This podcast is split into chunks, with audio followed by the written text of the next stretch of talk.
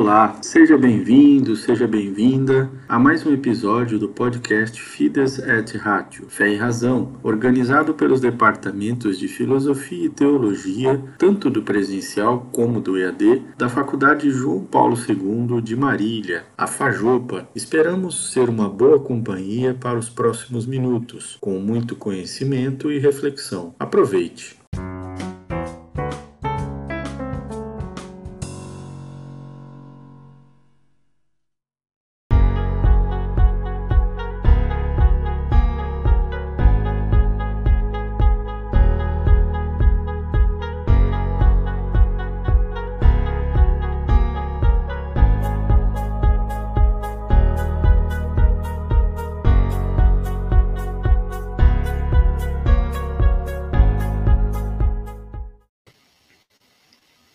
Muito bom dia a você que está conosco nesse momento de formação do nosso encontro diocesano de catequistas.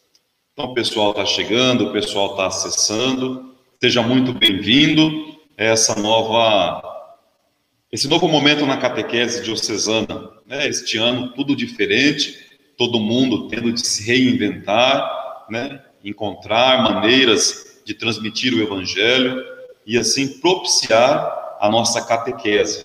Então, esse é um momento valioso, esse é um momento riquíssimo de nós nos aproximarmos da formação e, sobretudo, este ano que foi lançado um novo diretório para a catequese. Então, nós teremos o prazer de aprimorar um pouco mais, dar uma é, folheada no, no, no, documento, no diretório, depois com mais tranquilidade no decorrer dos anos, né? Hoje é um primeiro contato, um primeiro encontro, junto com o padre Marcelo. O padre Marcelo é da diocese, né, da arquidiocese de Ribeirão Preto, e ele é o assessor do Regional Sul para a animação bíblico-catequética. Depois eu farei uma retrospectiva dos nossos encontros diocesanos de catequese, e esse creio que seja o primeiro, assim, virtual, online. Então, desde já, nós agradecemos todo o empenho da coordenação diocesana de catequese e também da nossa pastoral diocesana, Centro Diocesano de Pastoral, em parceria com a FAJOPA, com a Faculdade João Paulo II, que tem nos auxiliado e amparado nessa transmissão. Então, vocês, catequistas, receberam nos grupos dos coordenadores e também nos grupos de catequese da Diocese uma oração do catequista.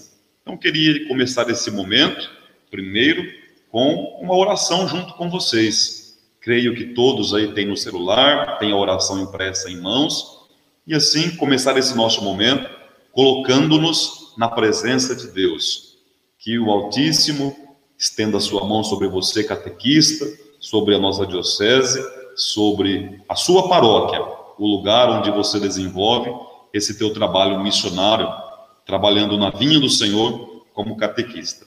Invoquemos a presença de Deus. Em nome do Pai, do Filho e do Espírito Santo. Amém. Meu Senhor e meu Mestre, Ajudai-me a ser um fiel anunciador da tua palavra. Tu me chamaste e enviaste.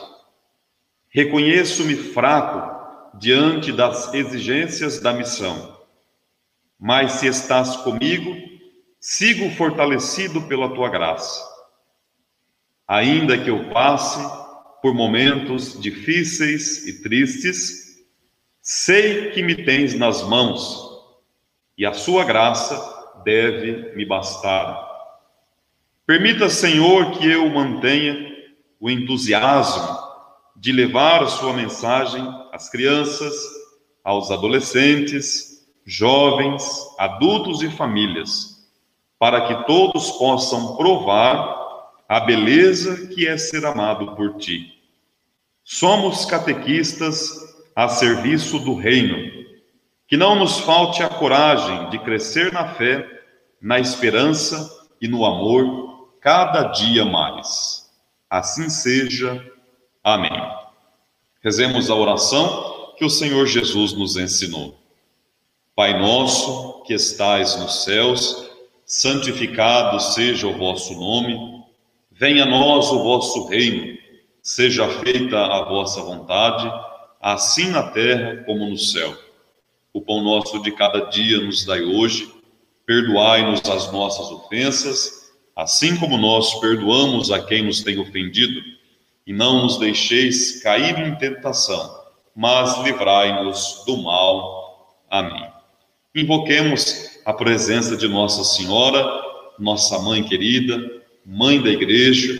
Ontem celebramos Nossa Senhora Rainha, rainha dos apóstolos, rainha da igreja, rainha dos catequistas. Nossa Senhora, muito mais do que rainha, ela é mãe é a nossa mãe. Invoquemos sua presença maternal amorosa. Ave Maria, cheia de graça, o Senhor é convosco. Bendita sois vós entre as mulheres, bendito é o fruto do vosso ventre, Jesus. Santa Maria, Mãe de Deus, rogai por nós, pecadores, agora e na hora de nossa morte. Amém. Em nome do Pai, do Filho e do Espírito Santo. Amém. Então, mais uma vez, saúdo a todos os catequistas com um fraterno abraço, desejando um bom dia, um bom final de semana. O pessoal tem acessado, o pessoal está chegando ainda. Então, seja muito bem-vindo aos catequistas de nossa diocese, aos catequistas de nossas paróquias, da querida Diocese de Lins. Então, mais uma vez, nós vamos trabalhar hoje o Diretório Geral para a Catequese do Pontifício Conselho para a Promoção da Nova Evangelização. E hoje, de modo virtual, o nosso encontro de catequistas. Então, já no comecinho, nós vamos ouvir a mensagem do nosso bispo diocesano, do bispo Dom Francisco Carlos, e também a mensagem do nosso coordenador diocesano de pastoral, Padre Edenilson. Queridos catequistas da nossa Diocese de Lins, esse encontro do ano 2020 de forma virtual, onde iremos tratar da catequese, seus desafios e o novo diretório para a catequese. Queremos acolher a cada um de vocês virtualmente. Ao mesmo tempo, o nosso querido padre Marcelo Machado, assessor do Regional Sul 1 da CNBB para a catequese. O nosso caríssimo padre Lennon, que é o assessor diocesano da catequese, juntamente com a coordenação da catequese diocesana. É importante essa resposta que vocês deram a este convite, a este chamado para esse momento tão importante, apesar desse, desse tempo tão difícil. Sejam bem-vindos, aproveitem o máximo e, assim, terão conhecimento do mencionado documento que a Igreja nos apresenta sobre a catequese. Um bom encontro, fiquem em paz, Deus abençoe a todos vocês, em nome do Pai, e do Filho e do Espírito Santo. Bom dia, meu querido irmão, minha querida irmã, catequista da nossa igreja particular de Lins. É com muita alegria, eu, Padre Denilson, coordenador de pastoral, venho dar as boas-vindas a vocês que estão neste domingo, com certeza na disponibilidade do coração, dando seu sim a Deus na nossa igreja representando as nossas variadas e diversas paróquias da nossa Diocese de Lins. Hoje vocês terão um encontro diocesano é, online de catequese, com a formação proposta, com os desafios da catequese e o novo diretório da catequese.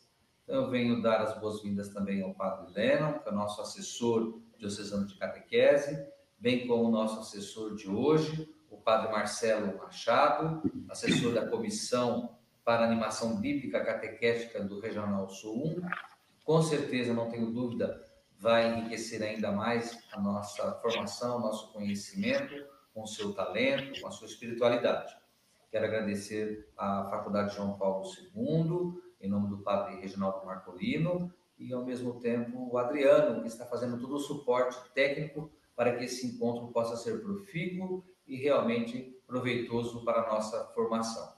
Em nome do Dom Francisco Carlos, que é o nosso bispo diocesano, estando a cada um e a cada uma nossa parceria com o Centro Diocesano de Pastoral, com as paróquias, para que mesmo em tempo de pandemia, de crise, a gente não desanime diante da missão da igreja. Então, desejo a você, meu irmão e minha irmã, um ótimo encontro diocesano de catequese que conte sempre com o meu apoio. Deus abençoe a todos. Estamos de volta. Muito bem, agradecemos a palavra do nosso querido bispo diocesano, Dom Francisco Carlos, e também do nosso vigário para a pastoral, Padre Edenilson, coordenador diocesano de pastoral. Então seja bem-vindo mais uma vez, você querido catequista. O pessoal aqui do lado tem dado a sua saudação, já está ligadinho desde logo antes da, do começo da live, né, as paróquias participando, os nossos catequistas. Então, muito bem-vindo. É uma alegria muito grande contar com o seu empenho, contar com o seu trabalho na nossa diocese, na nossa pastoral catequética. Que Deus te abençoe, que Deus te cubra de bênção e de saúde.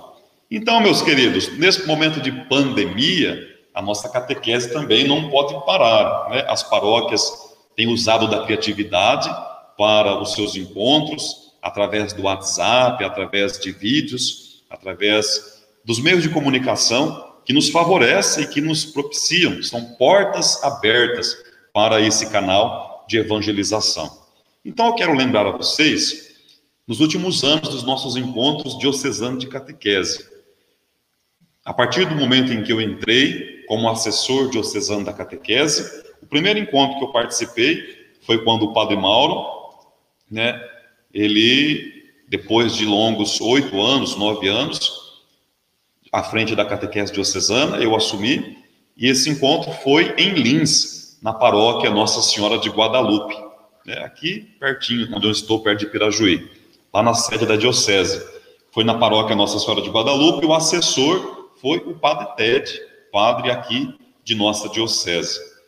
No ano passado, em 2019, o nosso encontro diocesano de catequistas foi em Braúna, lá na região pastoral de Penápolis.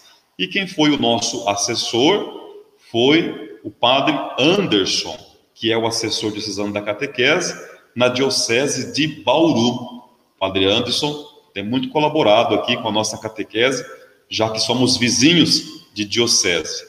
Esse ano, o ano 2020, tem sido diferente. O nosso encontro aqui no domingo é um pouco mais enxuto, um pouco mais curto, né, das 9 às 11 da manhã, e também de modo virtual. Lembrando que o nosso encontro, como está no calendário diocesano, as paróquias têm esse calendário, os padres receberam, né, também as pastorais, o nosso encontro esse ano seria dia 27 de setembro. A gente está lembrado que os nossos encontros aconteciam sempre em setembro. Esse ano seria na região aqui pastoral de Pirajuí, seria na Co-Catedral de Santa Isabel da Hungria, ao qual nós agradecemos ao padre Carlos Eduardo, padre Cadu, a sua generosidade, quando aqui na reunião da região pastoral, ele prontamente aceitou o nosso encontro, mas não foi possível. Então, Padre Carlos, o nosso muito obrigado, e assim para os próximos encontros a gente se organiza e se comunica para ver a possibilidade. Então, seria em setembro, mas nós também adotamos na Diocese para o curso bíblico ecumênico diocesano, o curso bíblico que acontece em agosto, também essa modalidade virtual será em módulos. Já teve um primeiro encontro em agosto, depois teremos outros encontros é, no decorrer do mês de setembro, que é o mês da Bíblia, também através de lives e também das rádios católicas de nossa diocese. Então, o nosso encontro de catequista, que seria no dia 27 de setembro, veio agora, hoje, para o dia 23 de agosto. Então, também nesse dia que é dedicado as vocações leigas ao laicato, né, o povo de Deus, vocação de batizado, de povo da aliança, envolvidos na construção do reino de Deus, um povo que com muita coragem, muita audácia, tem assim participado da evangelização em nossa diocese. Então, o nosso encontro diocesano deste ano seria com a Francine. Nós temos a parceria com a Vozes, né? Mas por conta da pandemia, tivemos os compromissos adiados, né? E assim será para um próximo encontro, uma próxima oportunidade. E seria os tran transtornos comportamentais e a convivência em grupo, os processos autodestrutivos na infância, na adolescência, na juventude, né? e também o, o fenômeno é, religioso, os desafios da catequese no trabalho pastoral. Mas hoje temos a honra de ter esse encontro com o padre Marcelo Machado, que vai trabalhar conosco, né? dar assim uma partilha do seu conhecimento, também do seu trabalho pastoral na catequese do Regional Sul. Então, mais uma vez, a gente mostra a cara do documento, nós já recebemos toda a paróquia de nossa diocese, os nossos coordenadores da catequese, foi de paróquia em paróquia e entregou um exemplar do diretório para a catequese. Depois vamos multiplicar, depois vamos ter outras formações, até mesmo nessa modalidade. Quando possível, nos encontraremos novamente e assim vamos debruçar um pouco mais no nosso estudo, na nossa caminhada formativa. Então, vendo aqui que o Padre Marcelo já chegou, já está com a gente. Bom dia, Padre Marcelo. Bom dia, Padre Lennon. Bom dia a todos que nos acompanham aqui também. É uma alegria estar com vocês. Então, nosso muito obrigado pela sua generosidade e disponibilidade, viu? A estar Mas conosco na nossa catequese diocesana de Lins. Então, antes do senhor chegar, o bispo e também o coordenador de pastoral, já dirigiu uma palavra, saudando os catequistas, motivando esse nosso encontro e também agradecendo a colaboração do senhor. Então, seja muito bem-vindo, a nossa gratidão, o nosso abraço e também as nossas orações. Somos Obrigado. um grupo grande de catequistas, aqui já tivemos quase 400 inscritos para participar desse momento. Então, muito obrigado e assim, esse pessoal está com muita sede, já há muito tempo sem nos encontrar, sem partilharmos de uma formação presencial ou até assim online. Então, o pessoal está com sede e com fome de conhecimento. Então, muito obrigado. Estão ao seu dispor. Obrigado, Padre Leno.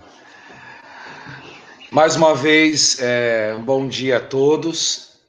Confesso que, que não só para mim, como para muita gente, não é fácil ter essa, essa modalidade de, de apresentação, de partilha e, e trocas de conhecimento sobre a catequese. Né? Eu sempre estive acostumado a falar olhando nos olhos das pessoas e, e sentindo os sorrisos ou até os cochilos de vez em quando, quando a gente costuma falar e, e agora fomos impossibilitados já há bastante tempo e creio que 2020, comecinho de 2021 será também dessa forma. Então a gente tem que também que, que se adequar e se adaptar a algumas situações. Fiquei feliz quando o Padre Lennon disse que quase 400 catequistas estão aqui participando a gente sabe, às vezes, da dificuldade que uma diocese tem de, de promover um encontro para 500 pessoas, para mil pessoas, que dá muito trabalho, porque eu também sou coordenador diocesano e, e sei como não é fácil. Mas nós temos as facilidades das redes sociais, que através de um link eh, a gente consegue ficar dentro de casa quietinho, ainda mais com esse frio. Não sei como está aí a região de Lins, mas uh, aqui na região de Ribeirão Preto está muito, mas muito frio, como eu já não via praticamente um ano o frio que está passando aqui esse final de semana. E é, gostaria de partilhar um pouquinho com vocês. Esse final de semana está sendo bastante atípico para mim em relação aos últimos meses. Por que atípico? Esse final de semana, a região de Ribeirão Preto voltou a abrir as igrejas. Então, nós ficamos cinco meses com as igrejas fechadas, cinco meses sem celebrar missa para o povo. É, então, eu, eu particularmente aqui, é, também tem uma outra situação. Eu sou pároco de uma paróquia de centro, da cidade de Jardinópolis, e até hoje eu estava uh, sozinho como padre, e tenho. São sete missas por final de semana, e durante a pandemia, o arcebispo pediu que eu assumisse mais uma paróquia, que é a antiga paróquia onde eu estava, onde eu fiquei todo esse tempo. Então agora eu estou com as duas paróquias e, e hoje veio um vigário para me para me auxiliar nas celebrações. Então vocês imaginem como deve estar a correria. Eu até fiquei muito preocupado quando quando anunciou que Ribeirão Preto poderia abrir as igrejas, o arcebispo decretou que esse final de semana voltaria às missas, e eu disse, meu Deus, o que, que eu faço com o padre Lennon? Que eu não poderia abandoná-lo, que quando eu assumi o compromisso, nem imaginava que as igrejas iam abrir. Eu estava calculando para abrir em outubro só. Mas graças a Deus, o, o vigário que foi escolhido podia vir nesse horário e para que eu pudesse ficar um pouquinho mais à vontade com vocês. E eu não sei como vai funcionar por esse aplicativo eu nunca entrei. Vai, vai estar alguém coordenando? Adriano está por aí, né, Adriano? Sim, padre, estou à disposição. Qualquer dúvida, qualquer problema, é só me falar, tá? Sim, então nós vamos.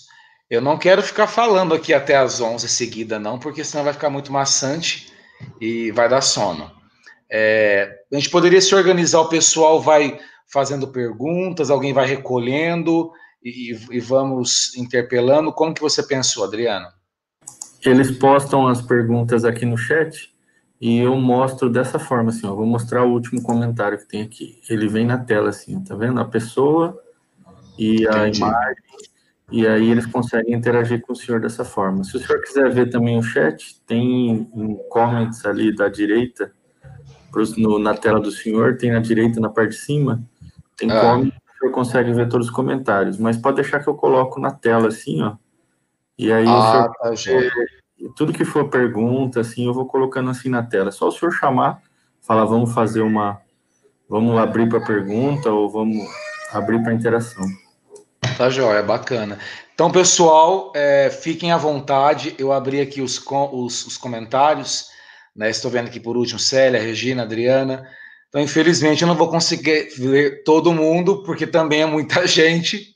A gente ficaria só para dizer oi, bom dia, né? E olá, Luci. Eu estou muito feliz por participar é, com vocês e e o Padre Helena apareceu, sumiu, ele tem missa agora, nove e meia. É, fico muito feliz porque é, eu sou padre, completei 10 anos de padre agora, né, durante a pandemia. E desde quando eu fui ordenado padre, o bispo da época pediu que eu assumisse a catequese da arquidiocese. E então, para mim, é, é, a catequese é tudo nesse sentido. Que todo o meu ministério eu aprofundei na área de catequética sou professor de catequese no seminário, já tive a oportunidade de fazer uh, uma pós-graduação e, e, fui até a Colômbia também fazer outra especialização. Então, sempre tive um carinho muito grande pela catequese. E agora, esse momento com vocês, nós vamos partilhar um pouquinho sobre como o diretório de catequese consegue é, abrir os nossos olhos para aquilo que a igreja necessita hoje. Né? Só para eu ter uma ideia, a, a Diocese de Lins é a diocese de origem do diácono que está comigo. Talvez muitos de vocês conheçam. Ele se chama Diácono Flávio Livoto. Ele, ele sempre, quando pode, está aí em Lins com a, com a, com a família, participa de algumas celebrações também aí. Ele veio para Ribeirão Preto faz, muito, faz alguns anos já. E aí ele entrou para a escola diaconal e, e sempre fala muito bem de Lins. E, e a gente vai escutando algumas histórias. E comentava com o Padre Lennon, que bom termos esse encontro, porque hoje eu estou como coordenador do Estado de São Paulo, de catequese, e durante muitos anos a gente não via a participação ah, bem expressiva há alguns anos a, Diocese de Lins parecia que a gente quase não via.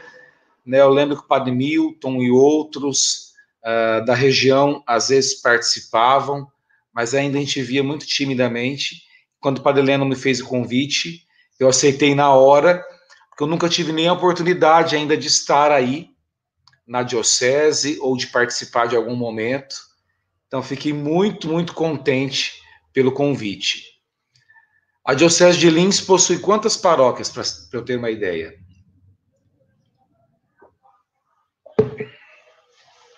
Alguém saberia dizer? Eu vou, eu acho que eu sou aqui de Marília, mas eu vou procurar aqui, inclusive, padre, para dizer para o senhor. Ah, sim. É porque eu nunca tive, como eu nunca estive aí, é, a gente não tem esse, essa noção, né? Sei que é uma, é uma diocese grande, é, bastante expressiva no sentido dos leigos, é, nas dimensões de fé, de catequese.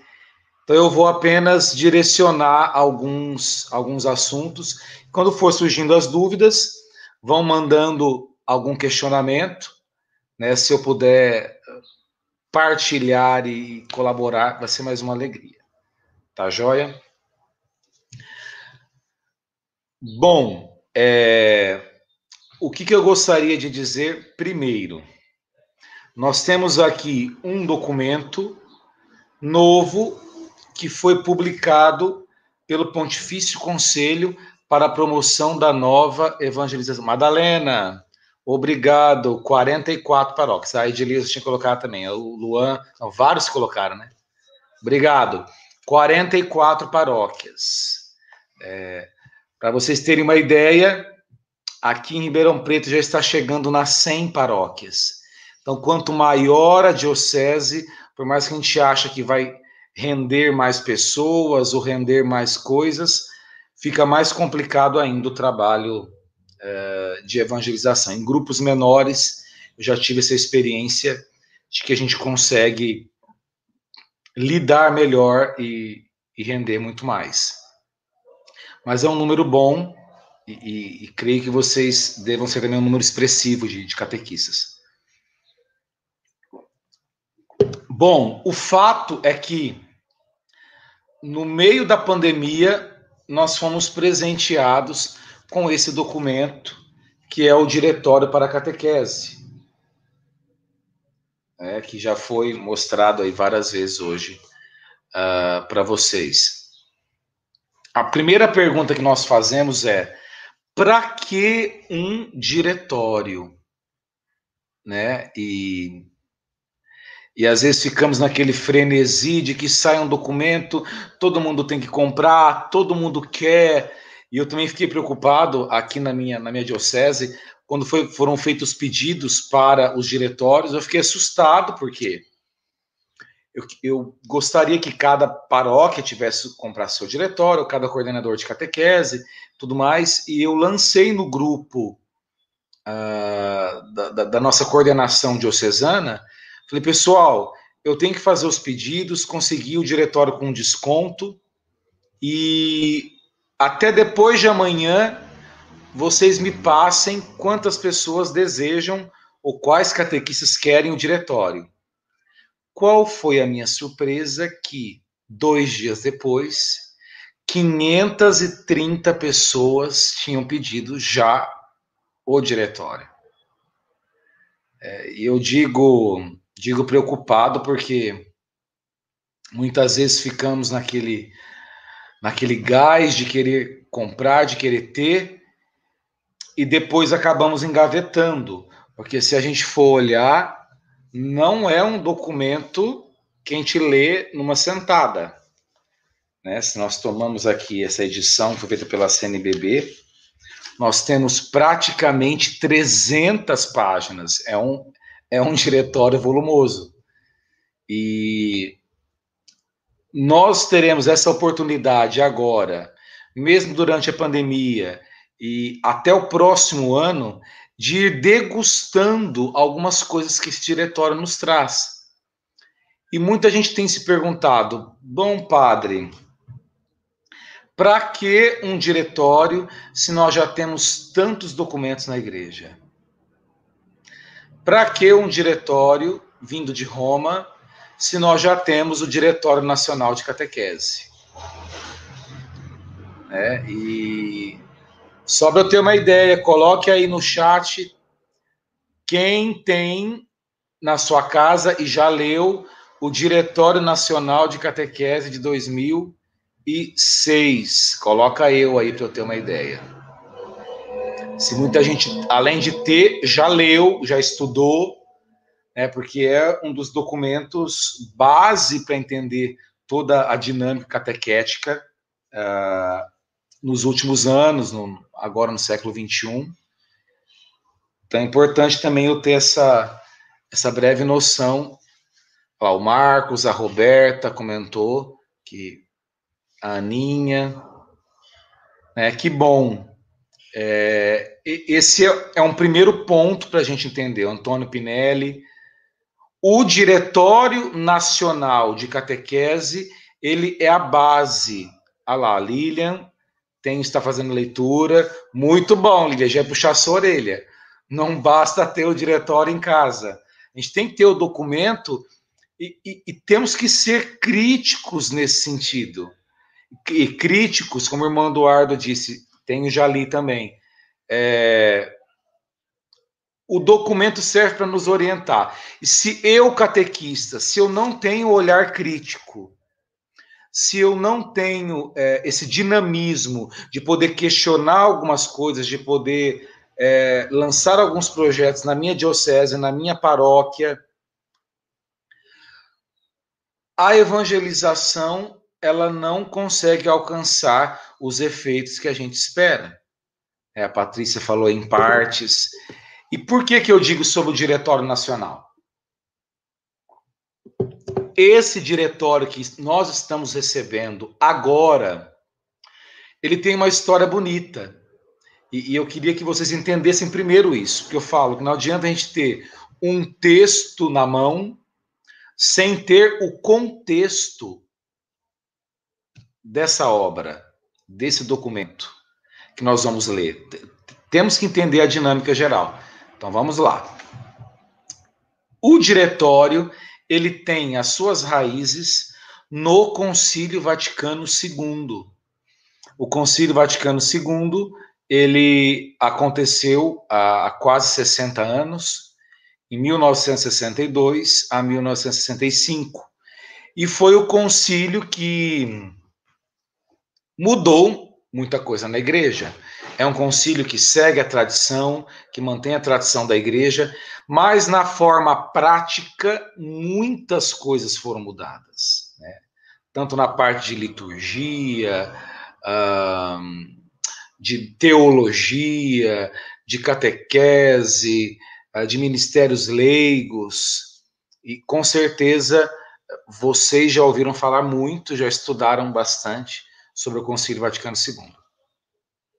O fato é que existe um do, dos 16 documentos, se chama Christus Dominus, que é o documento para os bispos sobre o ministério episcopal, e dentro da Christus Dominus tem uma orientação para que uh, os bispos pudessem transmitir a doutrina, falar sobre a fé, ensinar o povo.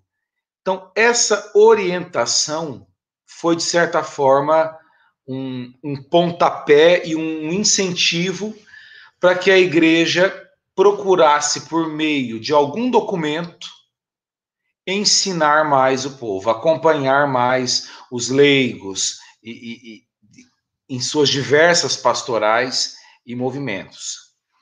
Uh, foi nesse sentido que no ano de 1971 foi lançado um diretório chamado Diretório uh, Catequético Geral. É, esse diretório foi lançado com algumas orientações uh, práticas sobre como deveria ser a catequese. E por que eu digo com orientações práticas? Quer dizer que antes não tinha catequese?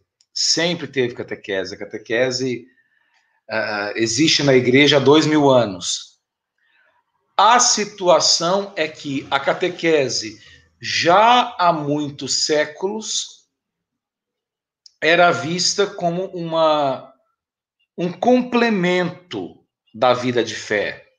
E isso era muito, muito entendível. Em que sentido? As famílias já eram católicas, as crianças nasciam dentro do meio católico, a cidade toda respirava o ar católico desde a Idade Média. Então não se tinha nenhum problema em viver a fé.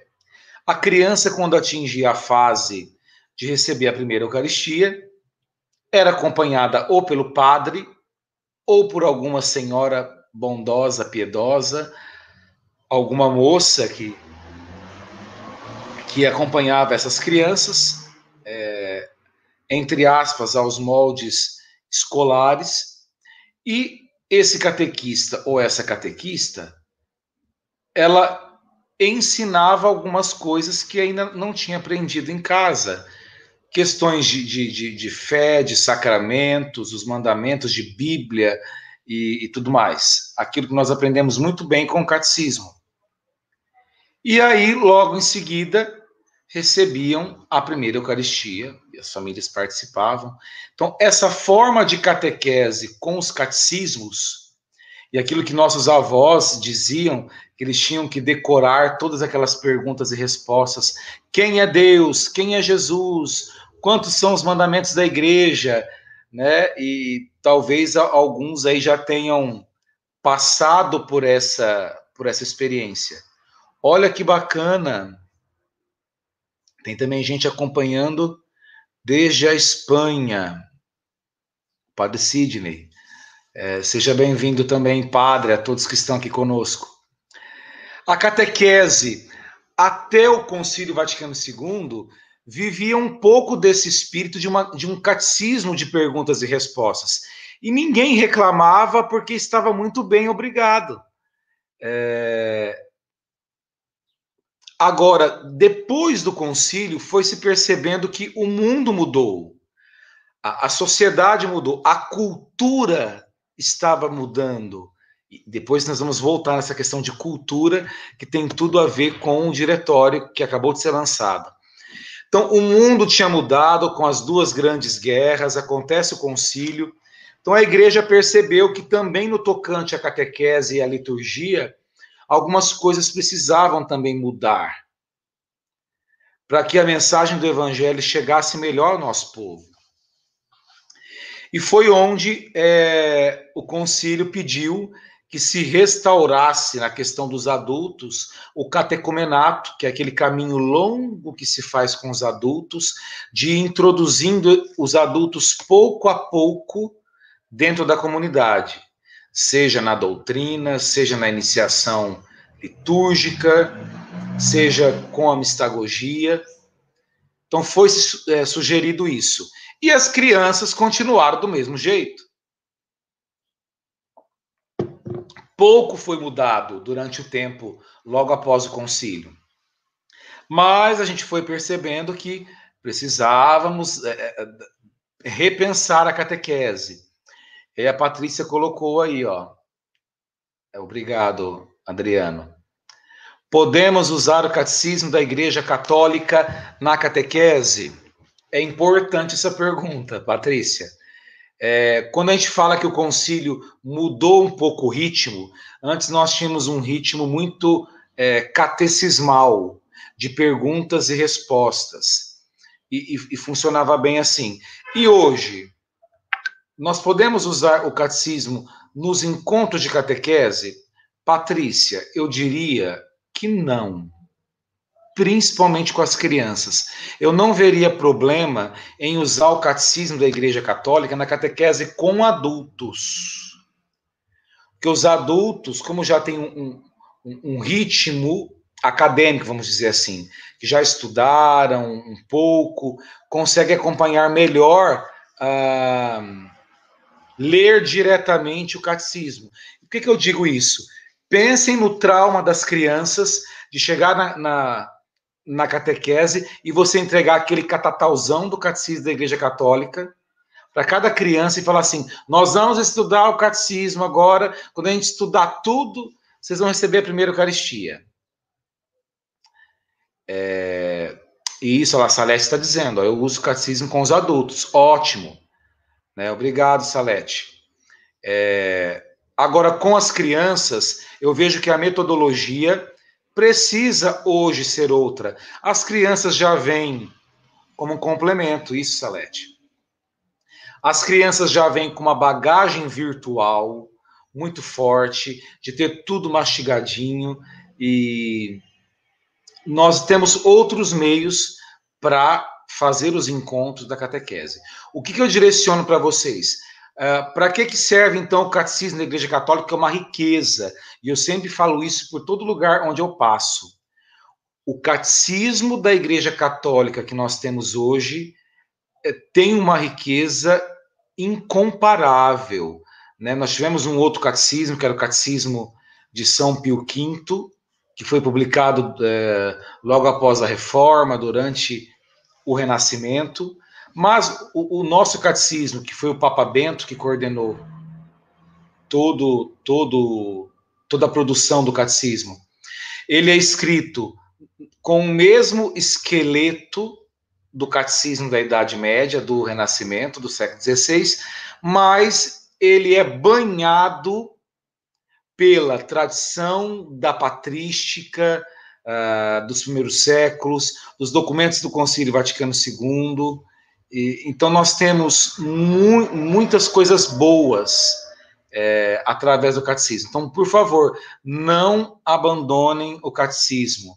O catecismo da Igreja Católica ele é necessário para o nosso aprofundamento espiritual de discípulos missionários. Todo catequista deveria ter o catecismo em mãos. Em mãos para eh, rezar com ele, para estudar, para aprofundar, pesquisa, porque muitas perguntas que as crianças fazem, é, a, a, a, gente não sabe responder. E o catecismo, como contém toda a tradição bíblica, teológica, de fé, a gente consegue ali responder muitas coisas. Vou olhar aqui a Júlia. Podemos utilizar o catecismo como complemento do nosso subsídio para os encontros. Digo isso, digo para apenas nos respaldarmos no catecismo para o encontro. Claro, Júlia, você pode usar o catecismo como complemento do, dos livros que a gente tem para fazer os encontros. Agora, o que eu não sugeriria é você levar o catecismo para o encontro e pedir para as crianças ou até os jovens da Crisma dizer assim, ó, nós vamos usar, hoje o encontro vai ser com o catecismo. Eu acho complicado. Poderia um dia, por que não, fazer um encontro apresentando o catecismo? Dizer, pessoal, olha que maravilha, é uma riqueza da igreja, tem o catecismo, ele é dividido em tantas partes, e, e, e a gente estuda isso, a gente reza isso nos encontros de uma outra forma, mais mastigadinho. Então, nada impede que vocês apresentem o catecismo. Agora, para alguém que está no processo de iniciação, você chegar com um catatal daquele, daquele tamanho, eu acho, é, não acho viável. O Catecismo é, é um livro precioso para aqueles que, é, depois de serem iniciados, querem de verdade aprofundar a sua fé. o Dário, ao irmão Eduardo também.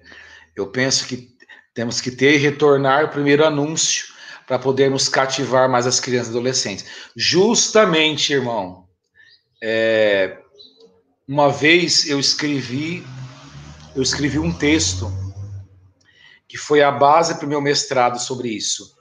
Ou a gente recupera o primeiro anúncio da fé, ou uh, estaremos comprometidos com, com mão de obra humana uh, na igreja nos próximos anos. Né? Toda a transmissão da fé que se dava só pelas instituições, pelo Estado, pela família, pela escola, isso funcionou muito até o começo do século XX. Né? Hoje a gente percebe que transmitir a fé só pelos meios institucionais é, não está facilitando. Então, o anúncio de Jesus Cristo, a transmissão da fé, tem que ser feita boca a boca, né, face a face, é, pessoalmente, como acontecia nos primeiros séculos. Deixa eu ver se tem mais alguma dúvida o Dário tinha falado, se não estudarmos entender o catecismo, fica uma coisa cansativa. Muitos não vão entender e não vão saber usar. É, é esse o caminho, viu, Dário? Uh, porque ali nós temos no catecismo toda a doutrina bíblica e da tradição da Igreja Católica. Então, querendo ou não, para quem não conhece a fé, é, é tudo muito pesado e, e a gente pode entrar em parafuso se querer tentar assimilar tudo, tudo de uma vez. Até, até para nós, catequistas, né, é difícil encontrar algum catequista que falou assim, padre, eu li todo o catecismo da Igreja Católica. Está na ponta da língua. Né? Então, não é um livro para ser estudado todo de uma vez. Ali está a doutrina da fé e a gente tem que ir aos poucos assimilando isso. O fato é que o catecismo e esse, esse ritmo de catecismo ah, nas chamadas. Eu estou aqui bem no centro, passa um monte de carro. É, as chamadas aulas de catequese, ou quando eu era pequeno, a avó da gente falava assim para nós, né? Menino, você precisa fazer o catecismo, tem que fazer o catecismo. Então a palavra catecismo ficou martelando muito na nossa mente com aquele ritmo de perguntas e respostas. E, e, e olha que eu não sou tão velho, ainda não cheguei nos 40. A minha catequese de primeira Eucaristia foi aos moldes antigos. Eu fiz catequese no comecinho da década de 90. Como foi a minha catequese? A catequista ia na lousa, passava lição número 10, e aí punha o tema, o sacramento da penitência. Então ela ia escrevendo na, na lousa, e nós todos ali sentados no banco, com o caderninho na mão, tínhamos que escrever, e ela pagava correndo a, a lousa para colocar todo o conteúdo, e depois fazia uma pergunta para a gente responder durante a semana e tinha que trazer a lição de casa feita, senão ela ficava brava. E tinha prova também, se não passasse na prova, se não respondesse todas as perguntas, não recebia a primeira Eucaristia. Tanto é que esse era o critério na minha época. A minha prima, que era um ano mais velha, foi, e eu era pequenininho, tinha seis para sete anos, e, e eu andava muito com ela, e minha avó quis me colocar, a catequista falou assim: ah, deixa o Marcelinho vir junto com ela. Por mais que ele, que ele ainda é, não está todo alfabetizado, se ele conseguir ler e escrever, ele fica e ele recebe a primeira Eucaristia. Então, esse era o critério. A criança tem que saber ler, tem que saber escrever, tem que entender tudo, e, e aí sim ela pode entrar para a catequese. É, a Lavera falou, a minha também foi assim. Então, se nós falamos de um concílio Vaticano II que na década de 60 propôs uma mudança da catequese, e a gente chega na década de 90, 30 anos depois, a minha catequese ainda era no estilo de antigamente, como que as coisas demoraram para acontecer. E é nesse sentido que nós vamos chegar no diretório. Então, primeiro, o diretório é fruto de um grande sonho da igreja, que foi a renovação do Concílio Vaticano II. Isso nós estamos, eu digo, né, por mais que eu não vivi o tempo do concílio, infelizmente, mas eu digo que hoje nós estamos colhendo muitos frutos maduros da época do concílio.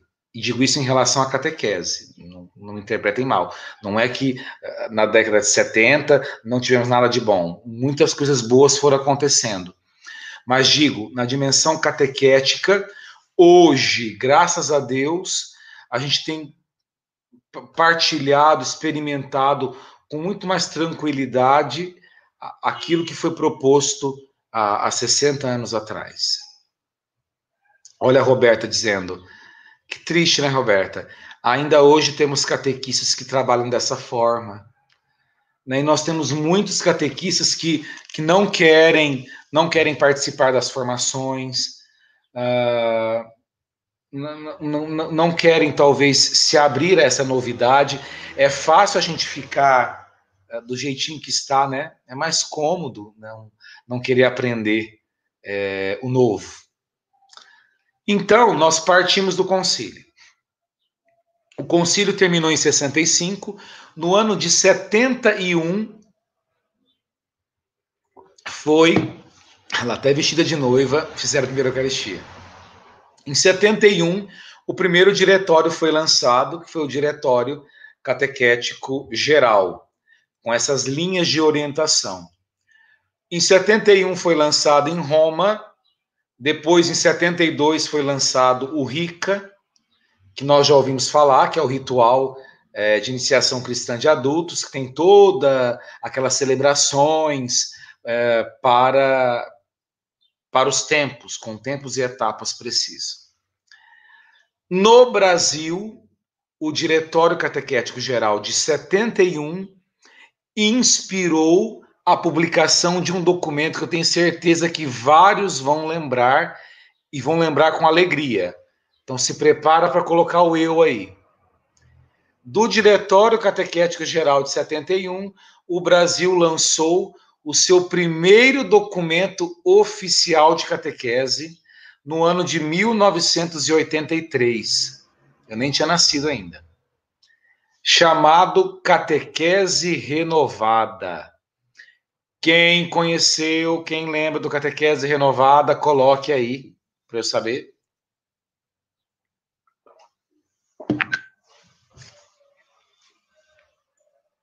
Às vezes demora um pouco para chegar a transmissão.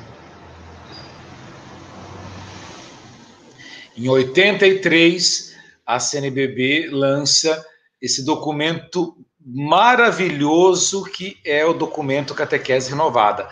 Olha lá, quanta gente.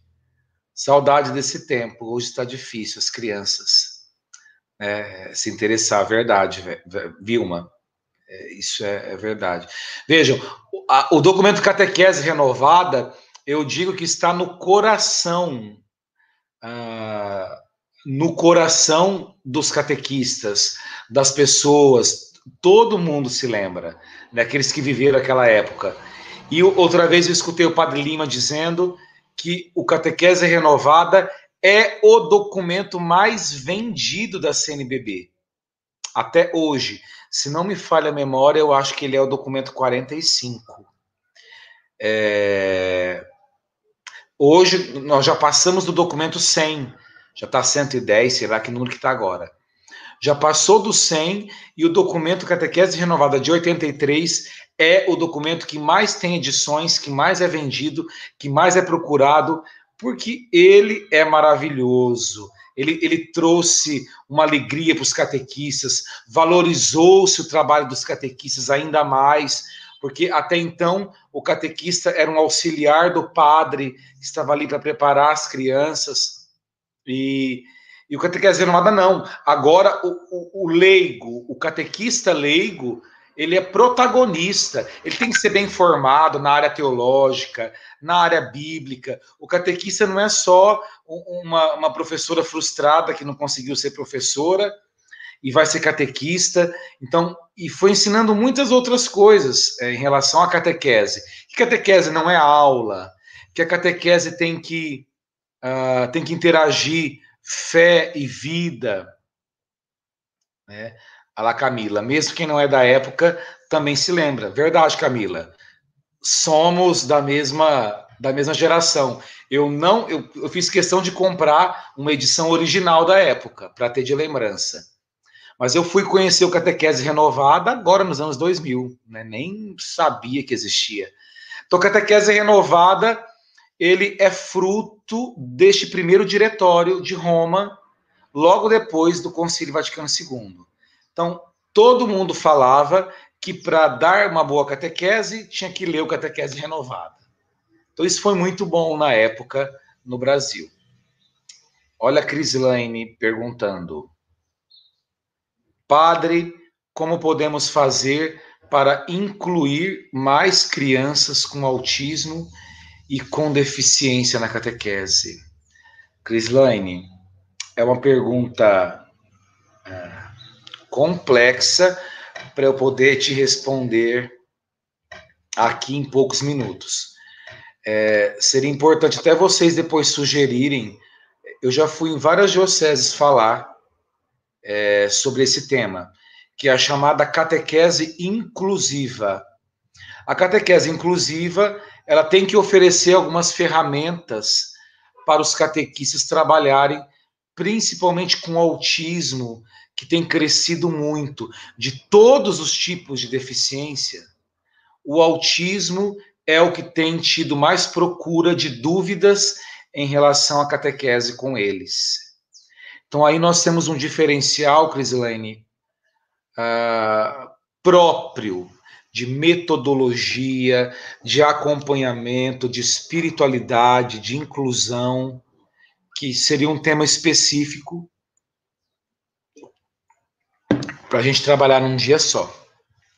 Tá ok? Então, é, seria importante você é, provocar a sua comunidade ou a diocese aí de, de, de, de procurar a gente ter um tema porque isso a gente ficaria um dia inteiro falando só sobre catequese inclusiva.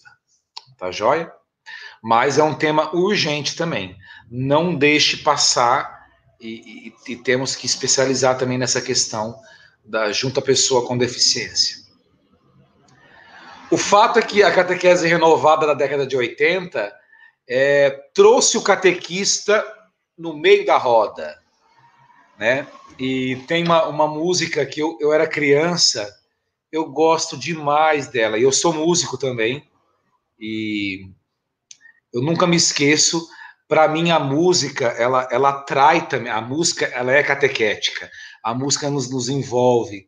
E nunca me esqueço que a, a, a gente cantava esse refrãozinho e parecia que a comunidade estava colhendo, a comunidade sentia a minha falta, e eu vejo que hoje isso está meio assim, em extinção.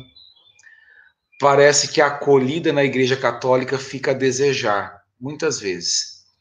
E lembrando dessa, dessa questão de colocar o catequista no centro das discussões, de, de, de perceber que ele é importante dentro da comunidade, uh, a musiquinha dizia assim, ó. Deus chama a gente para um momento novo de caminhar junto com seu povo. É hora de transformar o que não dá mais. Sozinho, isolado, ninguém é capaz, por isso vem.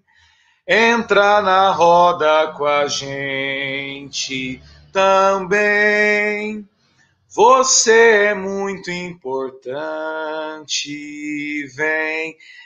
Isso entrou na minha mente desde quando eu tinha quatro, cinco anos de idade. Então a gente chegava nos encontros e cantava. Entra na roda com a gente, você também é muito importante. Então, sempre quando eu falo do catequese renovada, é isso mesmo, Orete, Momento Novo, o nome da música. Que Que maravilha! A, a, nossa, a nossa igreja vive também hoje, mas essa memória afetiva da minha infância é muito forte, né? Fazer com que as pessoas entrem de fato na roda, participem, se sintam importantes, que trabalhem junto, que, que não sejamos egoístas em todos os trabalhos. Canto dos cursos bíblicos diocesanos. Olha lá, Emerson. Né? A, a, a diocese se nutria com essas canções aparentemente inofensivas, mas que, que davam um novo gás no nosso trabalho. A Tânia está dizendo, deixa eu ler aqui. Padre, mas se não incluirmos um pouco do tradicional, não conseguimos ter retorno, principalmente nas orações mais básicas, pois não temos colaboração de muitos pais, triste realidade. Tânia, você tocou num assunto muito bacana que eu quero é, partilhar e eu ouvi essa reclamação da boca também do Padre Lima, que é um grande especialista na área de catequética. O que está acontecendo muito hoje que nós não podemos perder é, uh, antes ficava-se preso mais na parte doutrinal, é, e hoje a gente quer resgatar o catecumenato, que são as celebrações, é, perceber que, que a liturgia e catequese tem que andar muito mais próximas. E Padre Lima dizia assim: veja o que está acontecendo hoje. Agora, todo mundo, todo catequista faz festinha com os catequistas, faz celebração, faz festa daquilo, festa daquilo outro, esquece a doutrina. Esquece de ensinar as orações esquece de ensinar o tradicional. Então, Tânia, boa observação. Né? Não podemos agora falar que a catequese é só festa, é só celebração e, e é só oba-oba e dizer não, agora vamos deixar o catecismo, joga o catecismo no lixo, vamos fazer um encontro de catequese, vamos juntar as mãozinhas das crianças, cantar uma musiquinha e tá bom. Não, já ensinou catequese não é isso. Né? Catequese não é só o lúdico, não é só o dinâmico. Nós temos que ter a doutrina. Nós temos que ensinar aquilo que é tradicional, nós temos que ensinar aquilo que é seguro, porque a maioria das crianças, dos jovens, chegam às nossas, às nossas catequeses é, sem saber as orações básicas. Se não sabem nem as orações básicas, como vão saber algum tipo de doutrina? É certo que os pais e a família não ensinou isso em casa, tenho certeza absoluta. Isso, muito bom, Moretti. Não há como celebrar se não houver vida a ser celebrada. E esse foi o slogan da catequese renovada de 1983 catequese renovada, fé e vida. A fé só pode ser celebrada quando ela está unida à vida. Porque o que acontecia na igreja? A gente celebrava a missa e não sabia da realidade daquela comunidade. Se, se, se tinha família desempregada, se tinha pessoas passando fome, é, se tinham pessoas desesperadas por alguma outra situação.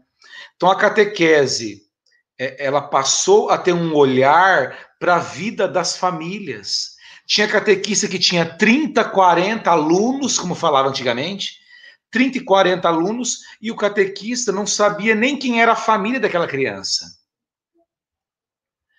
Então a catequese renovada veio dizer assim: do que adianta você ensinar a catequese para a criança se ela vem com vários problemas dentro de casa é, as, até com, comportamentais, às vezes, crianças que não param quietas e a gente acaba, às vezes, é, ofendendo ou às vezes expulsando do grupo. Essa criança não para, essa criança é, não fica quieta, ela não pode fazer catequese e a gente não sabe como essa criança chegou da casa dela.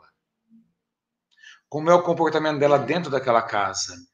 Então, esse documento Catequese Renovada abriu os nossos olhos para dizer assim: não basta acolher a criança na catequese e ensinar a criança a rezar.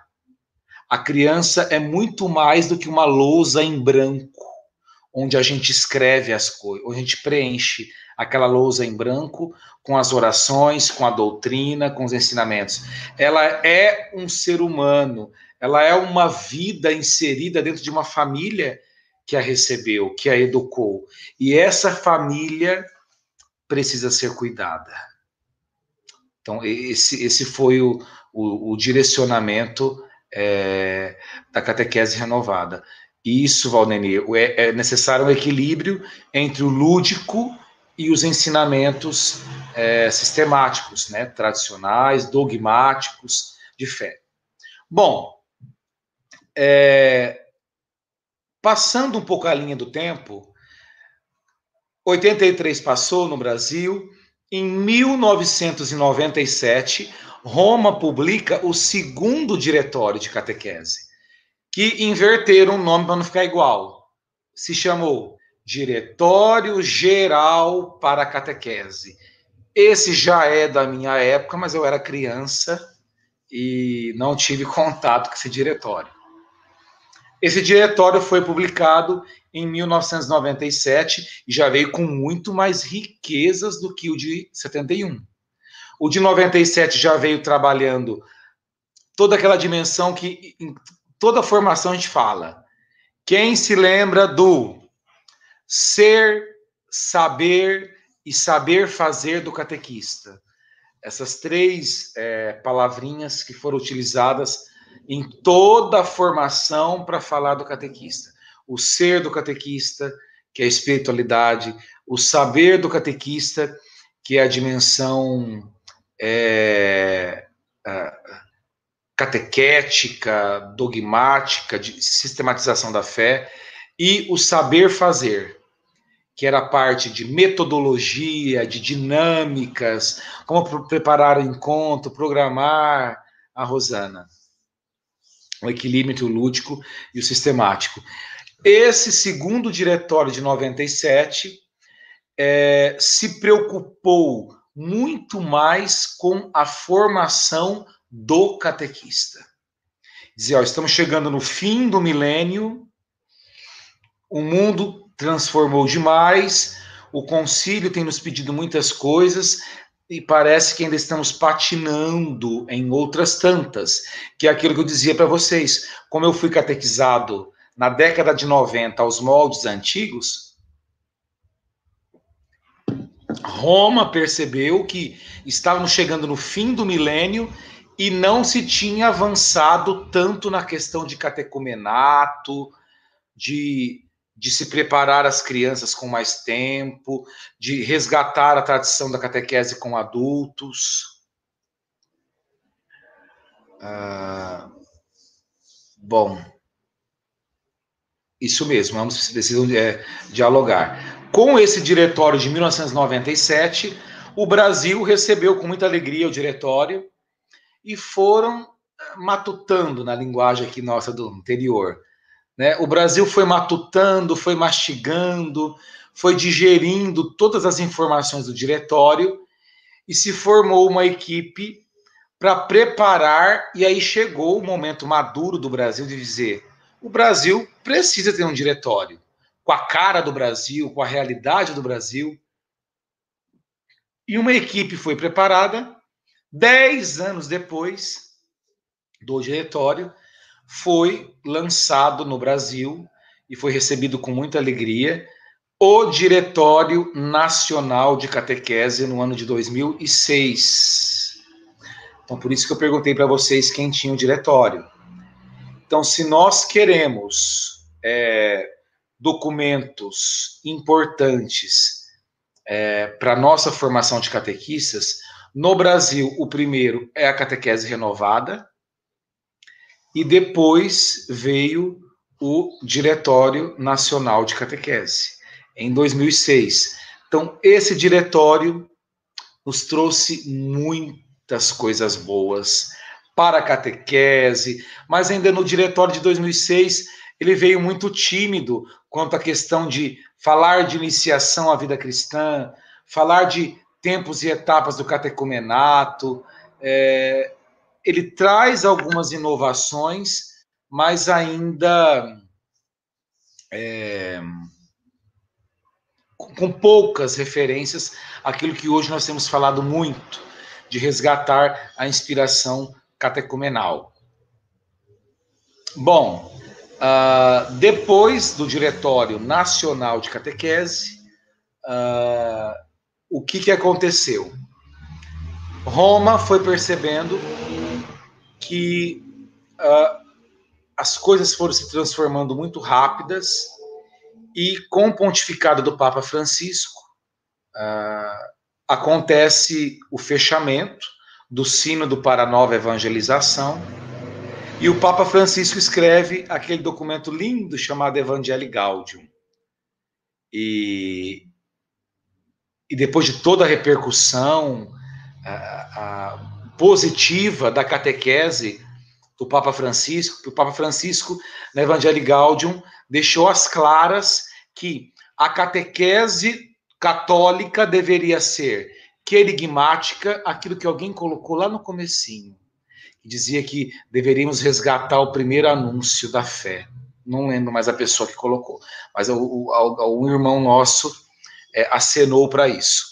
O Papa Francisco disse no Evangelho Gaudium que a catequese deveria ser querigmática e mistagógica, ou seja, anunciar Jesus Cristo, se preocupar com o anúncio da fé e, ao mesmo tempo, ser mistagógica de se deixar levar pelo mistério de Cristo, pelo mistério da Páscoa, pelas celebrações que envolvem. E vejo que eu tenho certeza que o Papa Francisco fez de proposta. Quando nós aprendemos os tempos e etapas do catecumenato, nós sabemos que o primeiro tempo é o pré-catecumenato, que é o anúncio. Depois vem o catecumenato, a purificação e o último, a mistagogia. O Papa Francisco diz que a catequese precisa abarcar do primeiro ao último tempo. Hoje é impossível fazer catequese, hoje é impossível ensinar doutrina, hoje é impossível ensinar as crianças a rezar. Se a gente não se preocupar se Jesus foi anunciado no coração daquela criança e no coração daquela família primeiro. E se aquela criança está sendo iniciada no mistério de Cristo. Isso se faz visivelmente com a liturgia, com as celebrações, com os sacramentos. Então, a preocupação do Papa, naquele momento do Evangelho Gaudium, era envolver todos da catequese, desde o primeiro ao último tempo. Né? Então, isso abriu um leque gigantesco. Né? O Papa Francisco conseguiu, como fez João Paulo II, é, também no seu pontificado, a, a, fazer com que a catequese se olhasse de outra maneira. É, isso graças ao Papa Francisco. O fato é que depois disso, em Roma, se ventilou que queriam escrever um, um documento chamado Catequese e Nova Evangelização. Mas aí disseram: ah, não. Escrever um, um documento à parte. E disseram: não, revisem o diretório é, geral para a catequese. Peguem o diretório, revisem, coloquem aquilo que, que foi avançando, e aí disseram: bom, já se passaram 20 anos da publicação do diretório, né? E já se passaram 20 anos e muita coisa mudou nos 20 anos. Tanto é que o cardeal Rino Fisichella, que é o prefeito da, da Congregação para a Nova Evangelização, quando ele lançou agora esse novo diretório, ele disse assim: 20 anos se passaram e as transformações que ocorreram nesses 20 anos equivalem a 50 anos, a meio século. Então ele disse: passado meio século de transformações, é necessário a igreja responder novamente aos anseios da evangelização. E hoje se entende com muita clareza, e nós devemos esse mérito ao Papa Bento XVI. Talvez muitos não saibam, é, a catequese fazia parte da congregação para o clero. Era um, uma das ramificações da congregação é, para o clero. E é, o Papa Bento desligou, o Papa Bento criou um, um novo órgão, que, que é o, o Conselho Pontifício para a Nova Evangelização, e o Papa Bento tirou a catequese do clero e jogou para esse outro grupo, que não é nada mais nítido e claro e urgente do que isso. A igreja consegue evangelizar, consegue anunciar Jesus Cristo hoje apenas e diretamente com o auxílio da catequese. Se você vai fazer uma romaria, se a sua paróquia está fazendo uma novena, sei lá, do Bom Jesus, de Santa Rita, que atraia muitas pessoas. Por exemplo, aqui na minha cidade tem uma, uma festa gigantesca do Bom Jesus da Lapa. São nove dias de missa, cinco horários de missa por dia. São milhares de pessoas todos os dias na missa, nas missas. E, e, a grande reclamação é que muitos católicos só vão na missa na novena do Bom Jesus. Não vão na missa durante o ano, mas na novena vão na missa. Então, se eu tenho uma novena na minha paróquia, a novena é uma oportunidade para eu evangelizar. E qual vai ser a minha arma? Qual vai ser o meu instrumento para evangelizar aquela pessoa que só vai naquela novena? Se ela só vai naquela novena e ela não vai o ano todo, o culpado somos nós. Eu, padre, sou culpado. Você, catequista, é culpado. A igreja é culpada. Porque o que atrai aquela pessoa a ir na missa só na novena do santo que ela tem devoção? E por que as outras missas não atraem aquela pessoa? Será que eu não consegui fazer aquela pessoa enxergar que a missa é importante não só naquele momento, mas no ano todo?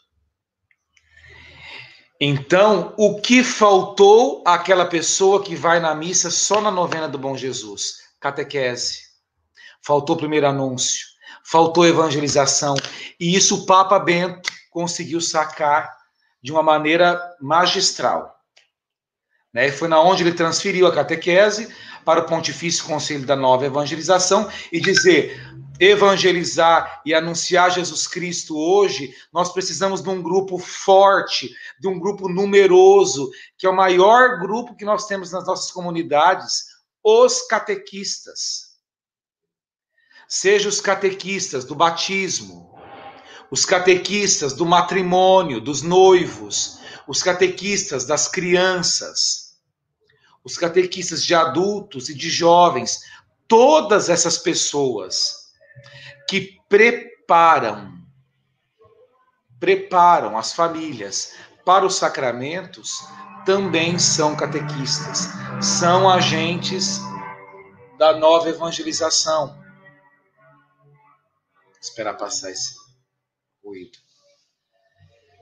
Então vejam, transferir a catequese para o Pontifício Conselho da Nova Evangelização é um dom de Deus né? E eu, eu costumo brincar dizendo que nós nunca tivemos em alta, nós catequistas, como estamos agora.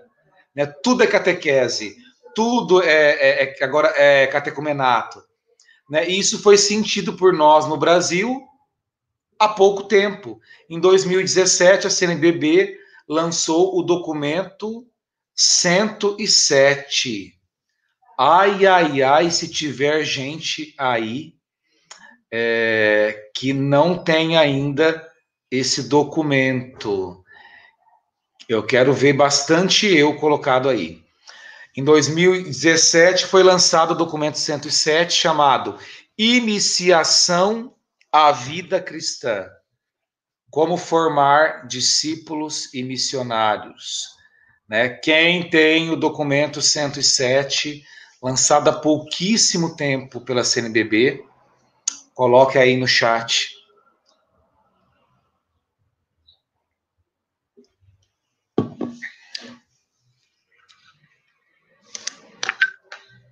Ai, que susto, que demora para chegar as mensagens.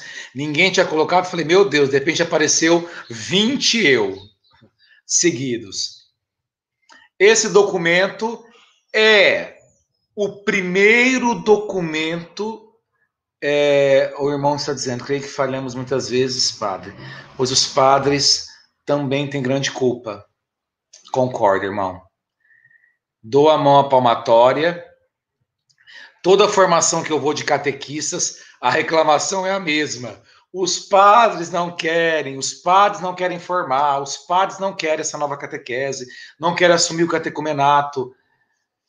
Olha, 10 anos com a catequese e 10 anos escutando que os padres não querem. Né? Tem alguns poucos padres muito bons.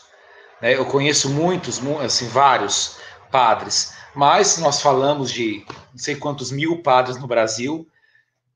Se a gente dizer que 1% dos padres, 2% estão assumindo o catecumenato, é, é, é, difícil, não temos uma porcentagem é, gigantesca nesse sentido. O fato é que. Uh, ah lá, obrigado, Patrícia. Graças a Deus não, não posso reclamar do meu. Deus seja louvado que seu padre é, tem abraçado a causa. Obrigado. O documento 107 é o primeiro documento oficial da CNBB em que os bispos assumem que o Brasil precisa viver todos os tempos e etapas do catecumenato. Então, até antes de 2017, a CNBB lançava documentos não oficiais, dizendo: ah, a proposta é essa, precisamos fazer isso, papapá, papapá. Bom, se a sua paróquia agora, estou falando com você, né, se a sua paróquia ainda não tem o catecumenato, ainda não vive a catequese com tempos e etapas, como a igreja pediu desde o Concílio Vaticano II na década de 60. Então, se a sua paróquia ainda não conseguiu e você está perdido, comece pelo documento 107. É o documento oficial da Igreja do Brasil, onde os bispos disseram: nós estamos assumindo ah, esse novo rumo para a catequese no Brasil. Né? Ah lá, o padre da Patrícia fez várias formações. Que bom. Ah, Vera, padre Lennon. Ainda bem, né, Vera, que o Padre Lennon tem acompanhado, né, e, e, e, tenho certeza que o Padre Lennon é, vai, vai trazer muitos frutos para a Diocese de Lins. Eu, eu, já tenho acompanhado ele há algum tempo, desde quando ele assumiu, e eu tenho visto muito interesse, muita preocupação, muita garra da parte dele, tenho certeza de toda a equipe aí de Lins, para uh, para poder acompanhar os catequistas. Né? Parabéns para vocês. Então, em 2017, nós tivemos esse documento onde o Brasil assume toda a dinâmica do catecumenato. E agora nós temos esse. É, e eu poderia dizer é, para vocês, esse documento, esse diretório, ele possui o mesmo esqueleto do documento uh, do diretório de 1997. É, olha, Moretti, não sou catequista, mas observo a dificuldade dos catequistas em conseguir esta adesão dos cate, catequizandos em ir à missa. Verdade, Moretti. É, nós precisamos encontrar uh, instrumentos que cativem novamente as crianças e os jovens para ir à missa. Porque até a minha época, a gente ia muitas vezes por, por medo, por temor, né? É, quantas vezes escutei, se não for a missa, você vai para o inferno, e não sei o que, tralalá, tem que ir à missa. E a, o que eu escutava era, ou você faz catequese, catecismo, ou você não vai poder casar na igreja. Né? Mal sabia que eu não ia casar. Né? Mas a catequese serviu para alguma coisa. Mas isso eu escutei e escuto até hoje. E quando vem algumas pessoas falar, eu falo: mentira, não precisa fazer catequese para casar na igreja. Né? se a pessoa é batizada, pode casar, por exemplo. Né? E, e, e se, se tinha essa, essa pressão social que todo mundo tinha que fazer catecismo para casar. Isso eu escutei na minha infância 100%. Eu posso dizer com segurança, do meu grupo, 90% dos jovens faziam catequese de crisma, porque senão não casavam. Não tinham ideia do que era receber o óleo do crisma, do que era se preparar para receber o sacramento do crisma. É. Ah, estou vendo aqui algumas catequistas que não vão à missa. Ah, na minha paróquia tinha um jovem que ele não gostava muito de na, era catequista e não gostava muito de ir na missa, não. Ele falava para os outros que uh, a gente tinha que ir na missa quando tocava o coração, não ir todo domingo. Não precisava ir na missa todo domingo. É, e, e realmente é assim. É, fica complicado, como diz a Regina aí, para as crianças, para os jovens que participam de outras religiões, estão na catequese. Esse é o ponto, Regina.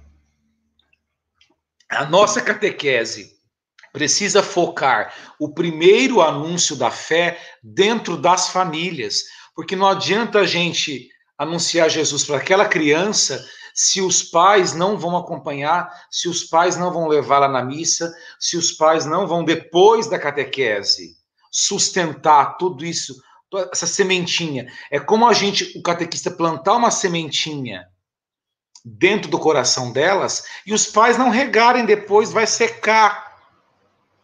Vai secar aquela semente.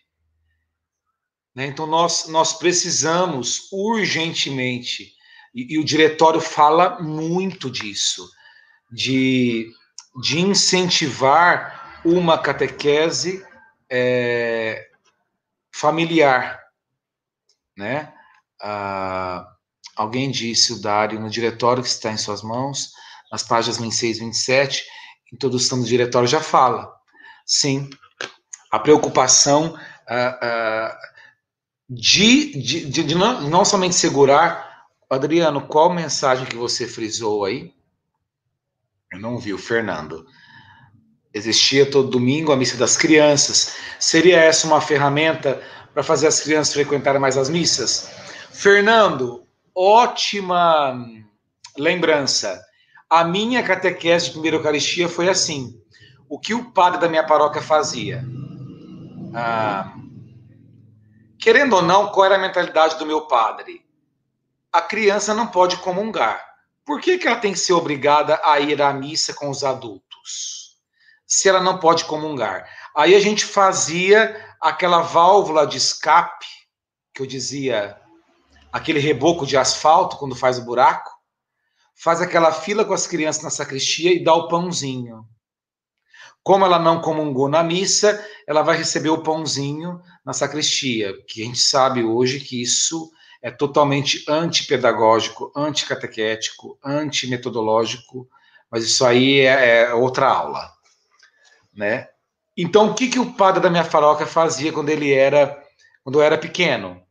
Domingo de manhã, uma vez por mês, tinha celebração com as crianças da catequese. A cidade era gigante, então a igreja fervia. E era oito horas da manhã. Nós tínhamos que acordar de madrugada para ir para a igreja oito horas da manhã, porque ele tinha uma missa num outro lugar, nove e meia.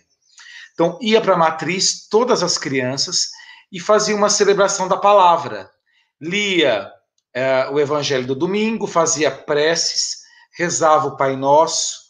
E como isso era feito? Chegava todo mundo ali e cada, cada catequista apresentava o seu grupo. Né? É, é, não, parece que é, é hoje, que eu estou vivendo isso hoje. Né? A catequista ia até a frente e dizia: Onde está o grupo da tia Fulana? Aí todo mundo levantava lá, bom dia. Todo mundo respondia, bom dia cantava alguma musiquinha, e cada uh, grupo de catequese ficava responsável, num mês, de encenar o evangelho daquele domingo. Então, o grupo encenava o evangelho, preparava as roupas, o padre fazia homilia, é, interrogando as crianças que foram os atores. as crianças faziam as preces, no final rezava o Pai Nosso, o padre dava a bênção e pronto. A criança era a protagonista junto da celebração. Ela participava, ela rezava junto. Então não tinha comunhão, porque não podia comungar, mas tinha celebração. E a gente ficava louco, né, para esperar quando chegava o nosso dia de fazer o teatro, de fazer as coisas. Então havia esse incentivo, né? Uh, mas a gente também participava, as crianças, da missa com os adultos. Né? Mas tínhamos essa celebração uma vez por mês. Então, essa preocupação a gente tem que ter né, de, de, de, envolver as crianças, de atrair.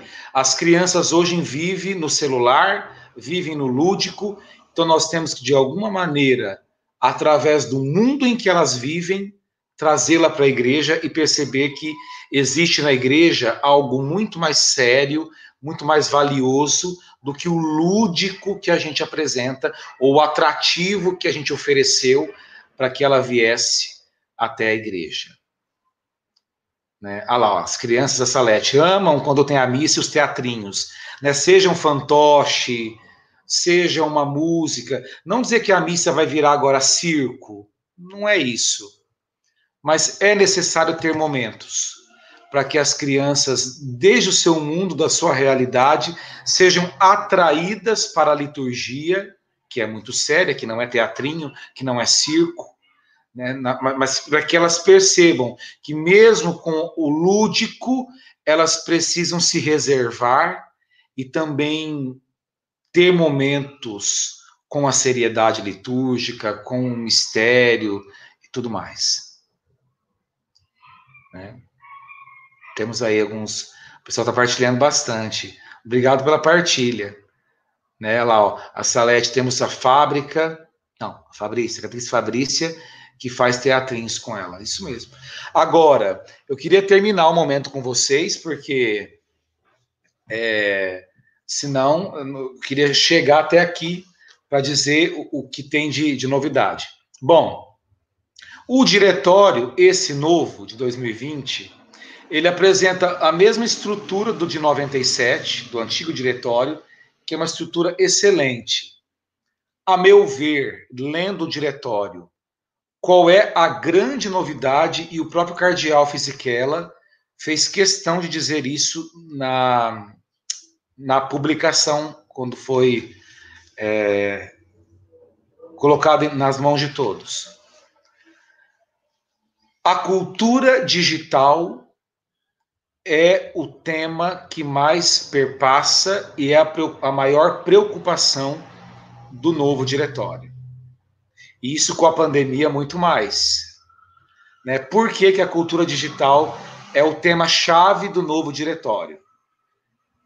Porque nos últimos 20 anos, nós percebemos que a gente não consegue viver mais sem o celular. Nós somos capazes de andar sem relógio, mas não sem o celular tudo faz parte. O celular e o mundo digital passou a ser algo inerente. Inerente porque nós resolvemos, e agora com a pandemia, praticamente tudo com celular. Pagamos contas, resolvemos problemas e, e, e decidimos questões, agora com a igreja muito mais, damos aula. É, talvez o que a gente menos faz é fazer chamada com o celular hoje a gente acessa a internet, vê o WhatsApp, tudo, tudo, tudo. E isso é uma preocupação enorme da igreja, porque nós não estamos percebendo, nós estamos trocando os relacionamentos reais pelos relacionamentos digitais. Eu, como padre, eu vou dizer o meu pecado. Eu tenho percebido isso. Por exemplo, Hoje em dia é muito mais fácil eu dar uma bronca numa pastoral ou puxar a orelha de, de, alguém dentro de alguma atitude na paróquia, por exemplo. É muito mais fácil eu chamar atenção pelo WhatsApp do que fazer uma reunião presencial e, e, e fazer a correção fraterna? Porque pelo WhatsApp a gente não está vendo, a gente não vê a reação da pessoa, né? Se começar a irritar demais, a gente bloqueia, a gente silencia a, a, as notificações, né? E então por isso essa preocupação da igreja. Nós estamos trocando o real pelo virtual. E a minha preocupação como catequista, como padre, como fiel, é que quando acabar a pandemia, as pessoas não destroquem o virtual pelo real. A minha preocupação é essa. Né? Ah, se tornou muito cômodo ficarmos no nosso mundinho e ter o um mundo virtual é, como necessidade porque nos convém, e ter o um mundo real como uma válvula de escape. Ou seja, ter o um mundo real para fazer aquilo que não dá para fazer do outro lado. Ir ao mercado, ir ao médico, ir a uma farmácia, buscar fazer algo. Né? É, essa é a minha preocupação primeira e é a preocupação do diretório, que ele foi produzido antes da pandemia chegar e agora ele é extremamente necessário ler o diretório à luz da pandemia. Então, a cultura digital é o tema que passa de ponta a ponta e para mim, pessoalmente, é o diferencial desse diretório com os demais documentos. Bom, e o diretório apresenta três partes essenciais que eu gostei muito dos títulos que dos títulos que traz o diretório. A primeira parte fala da evangelização, a segunda parte fala da catequese e a terceira parte fala das igrejas particulares, de como de como a catequese ela é vivida na prática.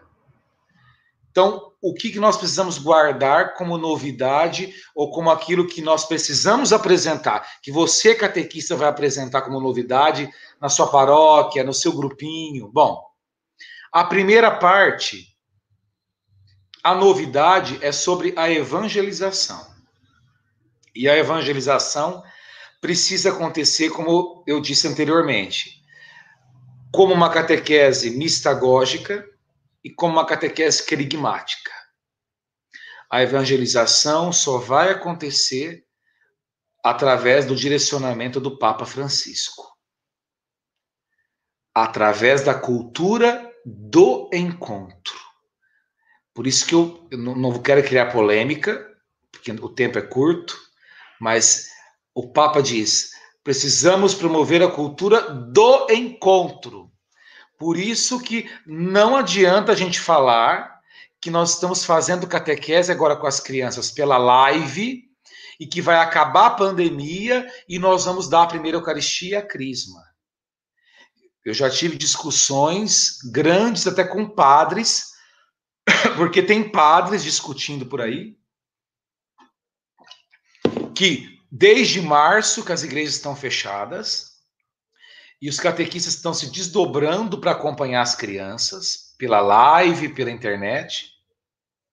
E a hora que voltar da pandemia, todo esse tempo valeu como catequese.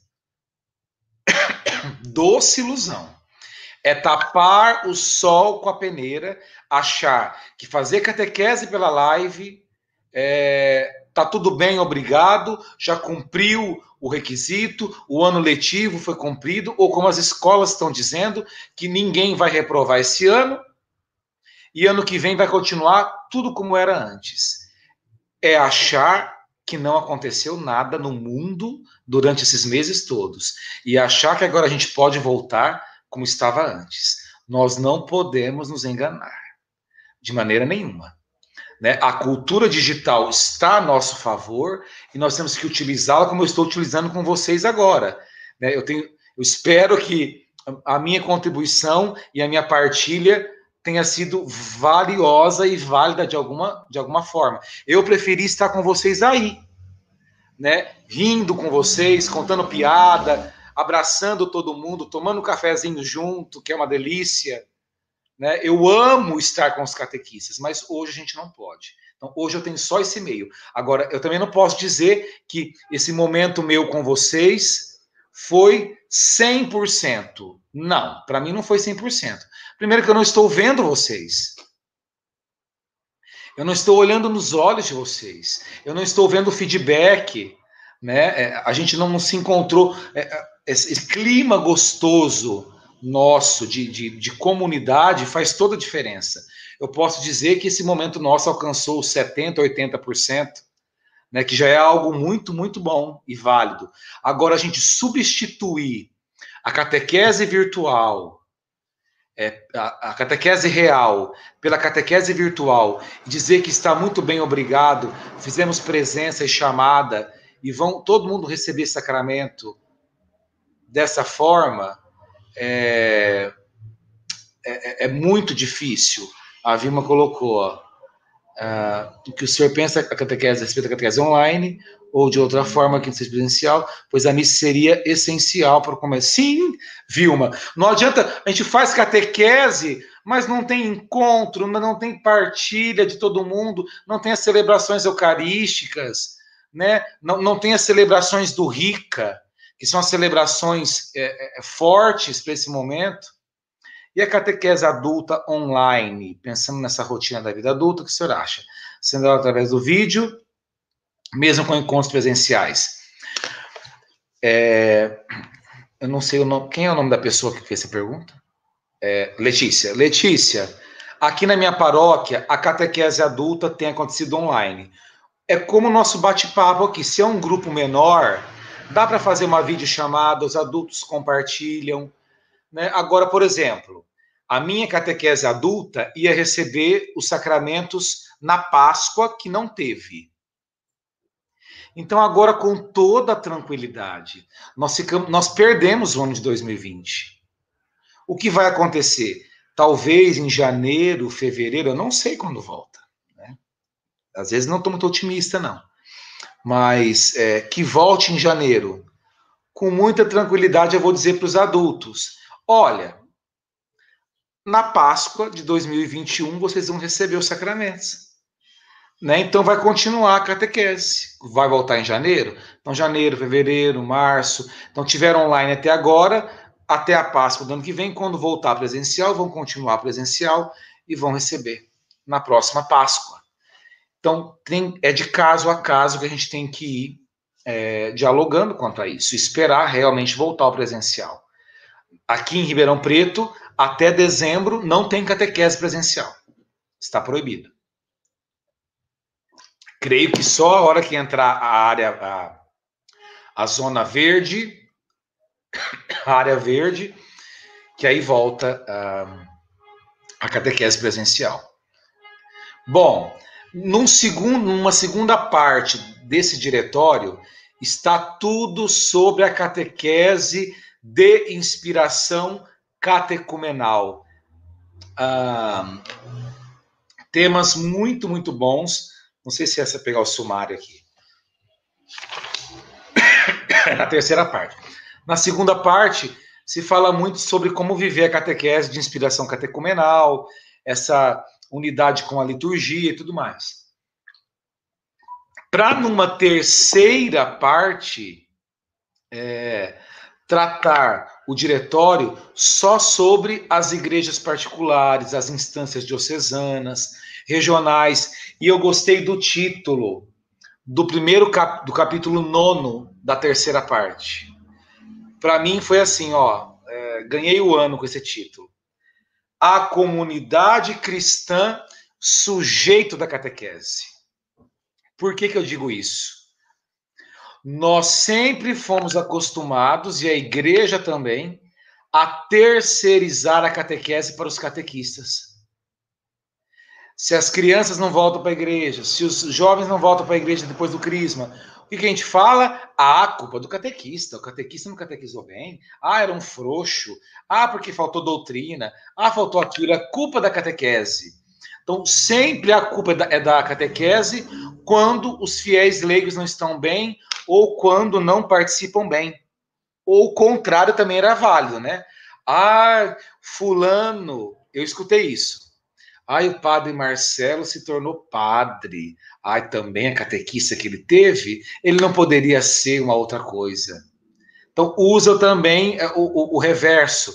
Quer dizer, se, se o fiel é muito bom, é porque ele teve uma boa catequista, excelente. Se o fiel não vai à igreja, é porque ele teve uma catequista que não prestava, ou não teve acompanhamento necessário.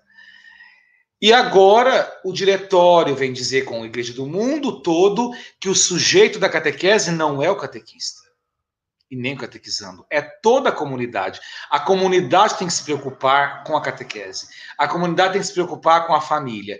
A comunidade tem que se preocupar com a evangelização. E nessa terceira parte tem o dedo, a mão, o corpo inteiro do Papa Francisco. Por quê? O próximo sínodo que vai acontecer, agora não sei mais quando, com a pandemia, né? Espero que Francisco tenha vida para realizar esse sínodo, porque eu estou esperando esse sínodo, esse tema, sou o tema da sinodalidade eclesial né, e pastoral, né, como a igreja, à luz do Concílio Vaticano II, precisa viver de verdade a sinodalidade. Essa terceira parte do, do diretório de catequese vai explicar como que as dioceses e demais instâncias têm a sua autonomia. O diretório não é um livrinho de receitas que agora todo mundo vai seguir o que está escrito ali.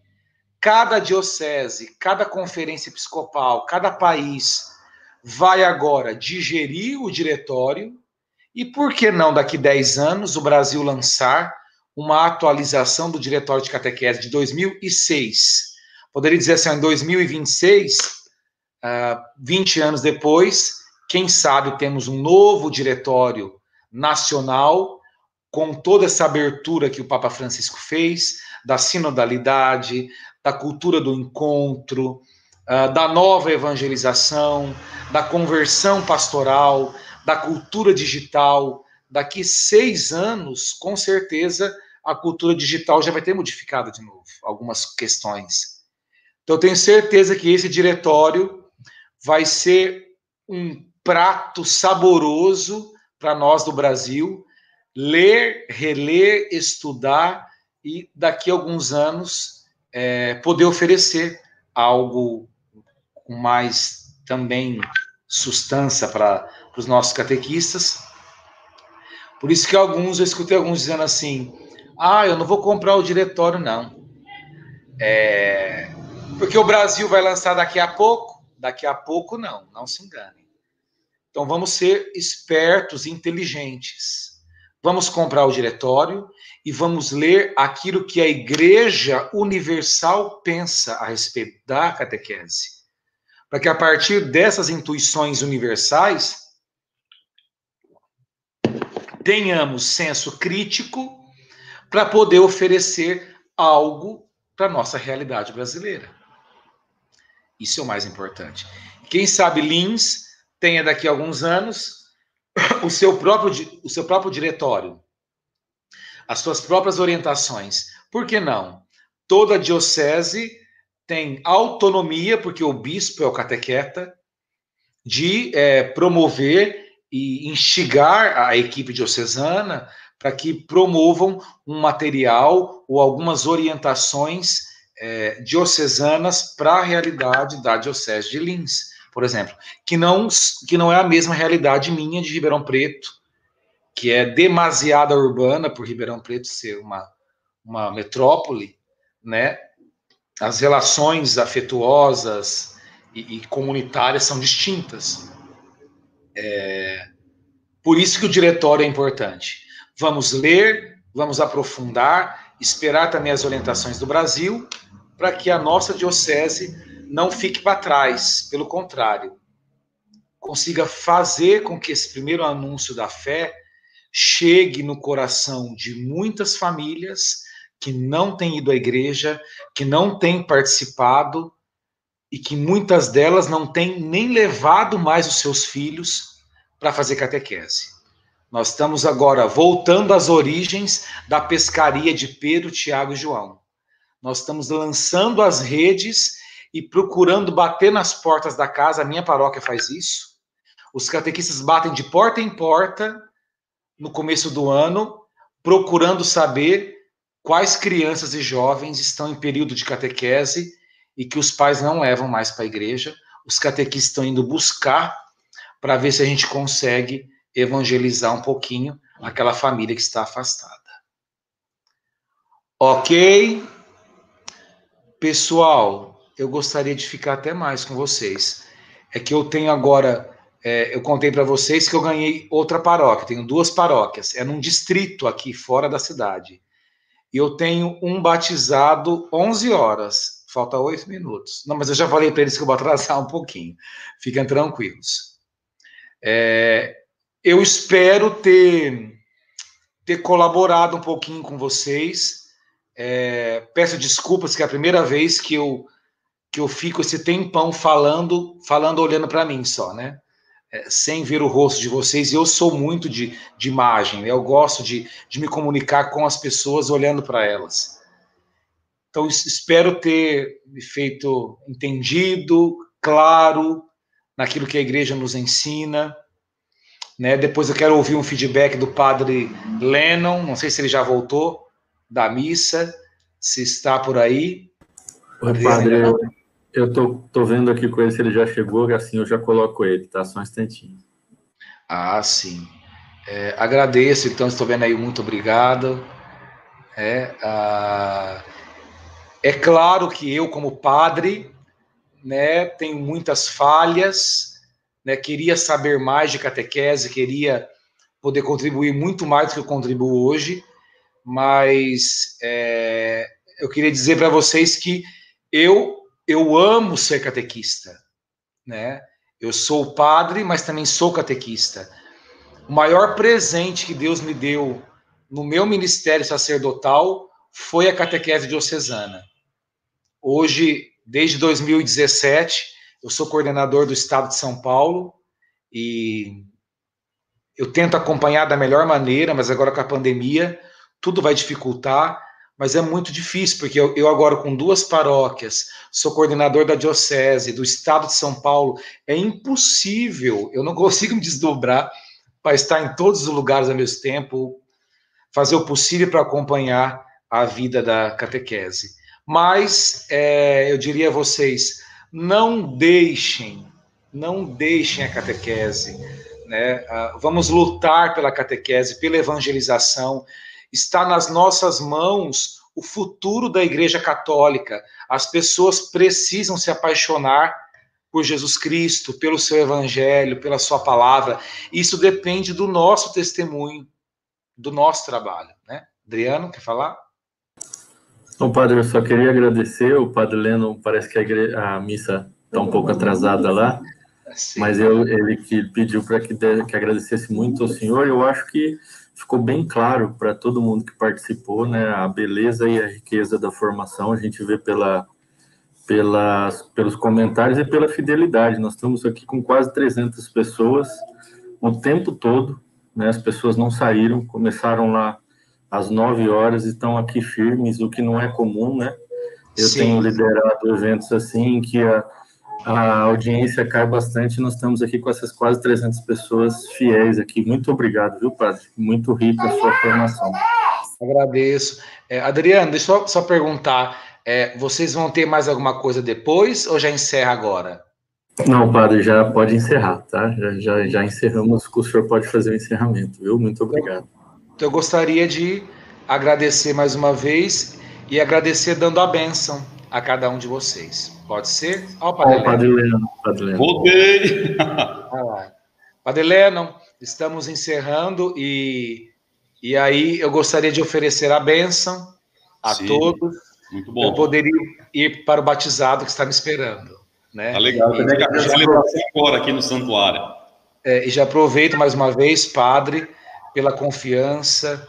É, eu tenho um carinho muito grande pela catequese Fico feliz por vocês de Lins. Eu que não tinha tanto contato mais há muitos anos com o pessoal. Tenho certeza que você vai fazer esse processo de comunhão fortalecer e frutificar ainda mais o nosso regional, Sum. Então agradeço de coração. Maravilha. Estamos aí juntos no regional, aqui também na, na nossa região. E o nosso muito obrigado, viu, Padre? O senhor ter colaborado aqui com a nossa formação, nossa catequese diocesana de Lins.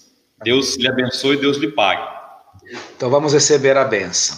Amém. O Senhor esteja convosco. Ele está, está no meio de nós. E desça sobre cada um de vós, sobre vossas famílias, sobre o belíssimo trabalho da catequese realizado por esses homens e mulheres de fé. A bênção do Deus Todo-Poderoso, Pai, Filho e Espírito Santo. Amém. Amém. Um abraço a todos os catequistas, parabéns para vocês. E aí nos vemos. Tá joia? Tá legal, forte abraço.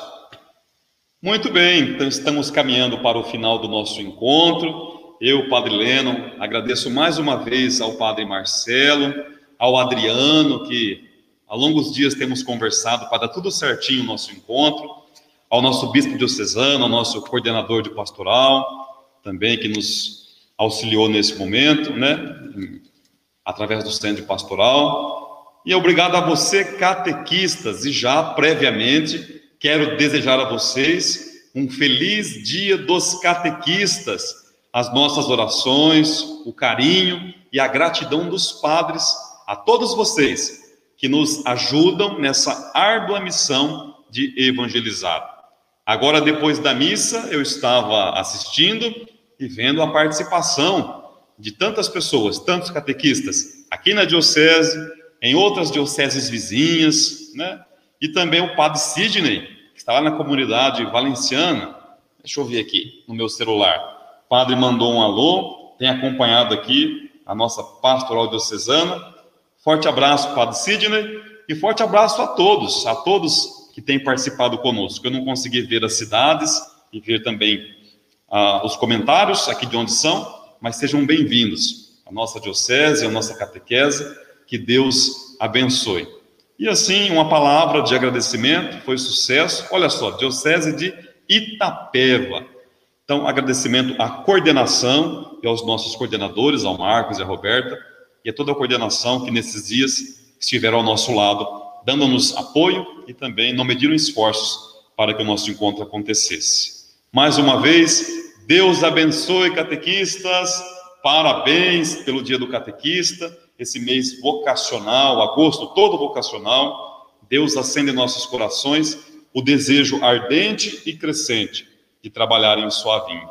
Então, uma vez mais, nossa bênção, parabéns e obrigado. A nossa caminhada continua, somos muitos, e que bom poder contar com todos vocês, com esse fervor, com essa alegria, com essa disponibilidade. Fiquem com Deus, até uma próxima. Agora nós estamos aprendendo as vias online, né, nesse jeito novo de atingir as pessoas, atingir as casas. Então, que bom. Tenho acompanhado aqui os comentários, pessoal dizendo que foi maravilhoso, que foi muito bom. Que bom, que bom. Então, a nossa gratidão, graças a Deus, deu tudo certo, né? E assim a gente fica motivado e empenhado a continuar essa nossa caminhada, né? De aprender, de conhecer, de aprendizado, de estudo. Isso é muito bom, isso é bendito, é valoroso. Né? Então a nossa caminhada continua juntos, juntos. Então, fiquem com Deus, bom domingo e não desmotivem não, viu? Busquem bastante pela formação, pelo conhecimento, pela oração. São diversos meios, diversos sites, diversas redes propiciando esses momentos, né? Vamos participar, vamos buscar cada vez mais. Fiquem com Deus. Tchau, tchau.